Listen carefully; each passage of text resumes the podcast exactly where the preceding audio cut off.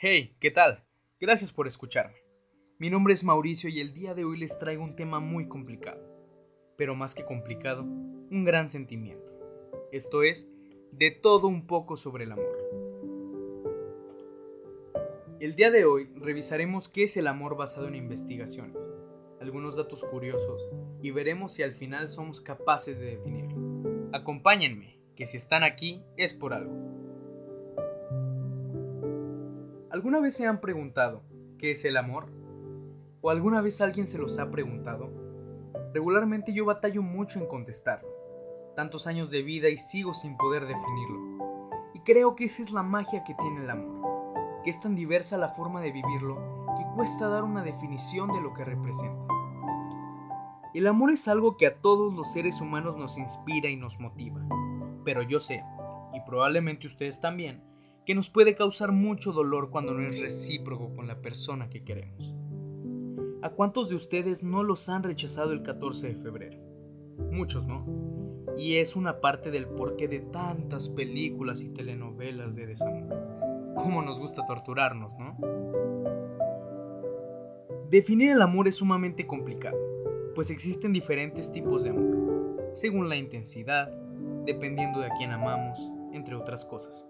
Y algo muy cierto es que el amor puede variar en el concepto que tenemos. No todos vivimos el amor de la misma manera, y es altamente dependiente a la persona a la que le estemos entregando el sentimiento. A continuación, les traigo una serie de investigaciones sobre el amor.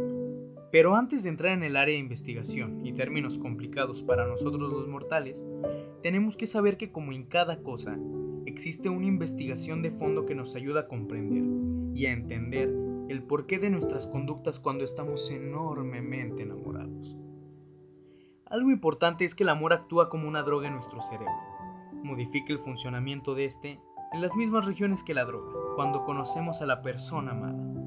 Evidentemente, los factores culturales son importantes y en mayor o menor medida son responsables de que ocurran una serie de reacciones químicas a nivel cerebral, pues el amor se alimenta de las expectativas y del concepto de amor que aprendemos a lo largo de nuestra vida.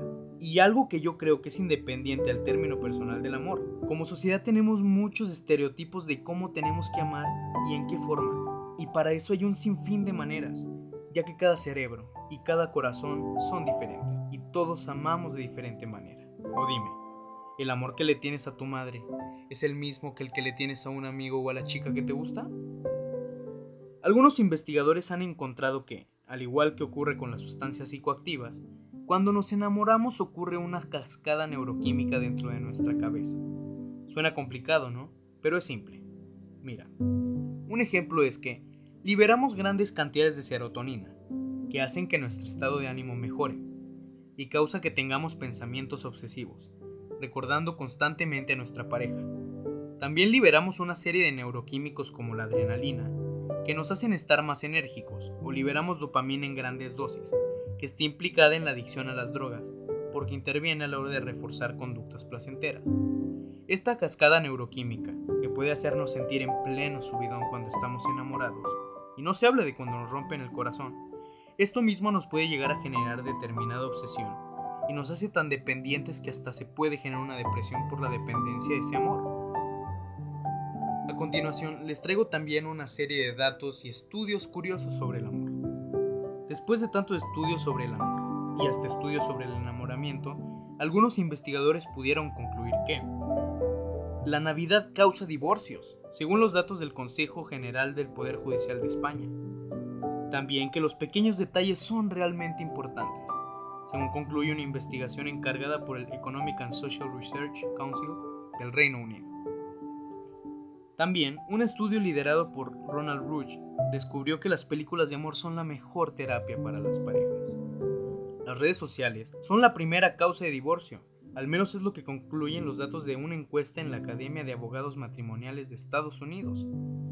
Finalmente, una investigación de Crystal Jiang y Jeffrey T. Hancock demostró que las relaciones a distancia pueden funcionar, lo cual es bastante común hoy en día en los jóvenes, ¿cierto?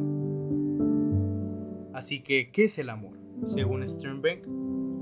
Para finalizar este apartado, metámonos de lleno a la investigación de uno de los científicos más reconocidos del campo del enamoramiento y el amor, Robert Sternberg, que con su teoría triangular del amor describe los distintos elementos que componen este fenómeno, así como las posibles combinaciones de estos elementos a la hora de formar los diferentes tipos de relaciones. También tenemos que de todas las que existen, tres cualidades claves en las relaciones de pareja son la intimidad, la pasión y el compromiso. Estas cualidades se combinan y dan lugar a los diferentes tipos de relación. La expresión más intensa y gratificante del amor es cuando estos tres aspectos aparecen juntos. Lo que nos lleva a determinar que el amor, entre tantas cosas, es una combinación de ciertos factores que se tienen que dar para vivirlo y expresarlo en una buena manera. Pero después de leer esto y ver aquello que se ha investigado, ¿ya puedes definir el amor? ¿Crees que todos pensemos igual?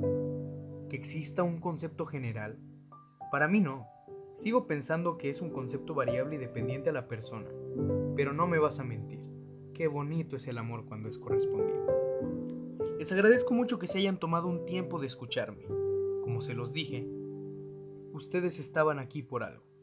Espero que hayan comprendido que el amor es tan bueno, que todos lo vivimos de forma diferente, pero todos entendemos el valor que éste tiene. Me despido, no sin antes recordarles que lo mejor del amor es sentirlo. Muchas gracias.